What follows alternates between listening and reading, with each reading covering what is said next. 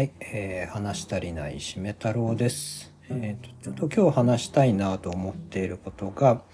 アートって意外と購入できるケースもありますよっていう話をしたいです。えっ、とですね、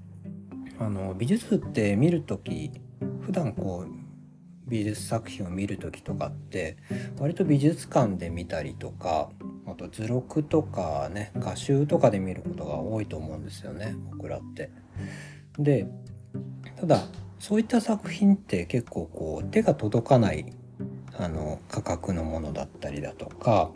あとはあの鑑賞するにしてもそのガラス越しだったりとかして実際にこう手に触って撮れないみたいなこと手に触って持てないみたいなことって結構あったりするじゃないですか。であの一方でその自分の気に入った作品みたいなのを購入できるケースもあったりするんですよね。えー、とそれがですねあの現代作家さんの今活動されてる作家さんの作品を買ったりとかあとはもうあんまり知名度が高くないこうちょっと昔に活動されてた方の作品を購入したりだとかっていうケースで、えー、実際にこの家に飾ったりだとかあと自分の手に取ったりだとかっていうこともできます。えーと、そういった作品ってどこで売ってるかっていうとあのギャラリーっていう、まあ、ちょっと小規模なあのアートを展示して販売するような空間が結構あったりするんですよね。えっ、ー、と日本橋だとかあとは、えー、銀座だったりだとか最近だとその表参道みたいなその若者が集まるようなところでも貸しギャラリーみたいなやってる、えーと、スペースとかあったりするのでそういうところで販売とかもされてたりします。あと百貨店とかもあるかな。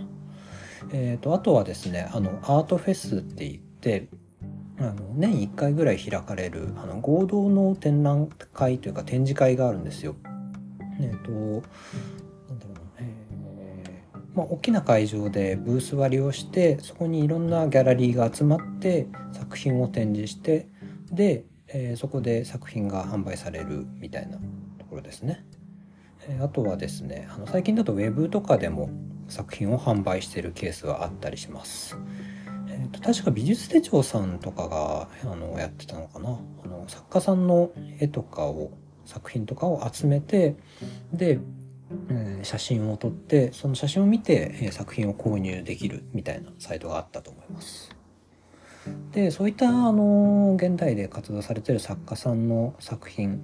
あの求めやすいものだとあのドローイングって言って、まあえーと、軽くこう鉛筆とかペンとかで描いたような作品とかですね、えー、そういったものだと数万円から、えー、と手に入ったりするケースもあるんですよ。で、えー、とうちにも1点あのエヴァと陽子さんっていう現代作家の方の、えー、と作品があって「へっこきジェリー」っていう作品なんですけど あのアニメの「トムとジェリー」ってあるじゃないですか。えーと、それのジェリーの方かな？ネズミの方の後ろ姿が描かれてて、えー、そこジェリーがおならをしてるみたいな作品ドローイングなんですよ。でもうあのちっちゃく描かれててもう親指ぐらいのサイズであの描かれてる絵なんですけどそれがすごく可愛いんですよね。なんかあのそれも今見ながら話してるんですけど。気に入った作品とか絵が自宅にあるとそれを見るたびになんかちょっとずつちょっと嬉しくなってくるというかなんかいい感情が心がいい方向に向いていくような感じがするんですよね。だからあの購入してすごくいい体験になったな。っていうのはすごく思ってます。うん、いい買い物をさせてもらったなって思いますしあのエバトさんの展覧会とかちょこちょここう遊びに行ったりしてお話しさせてもらってっていうこともさせてもらって。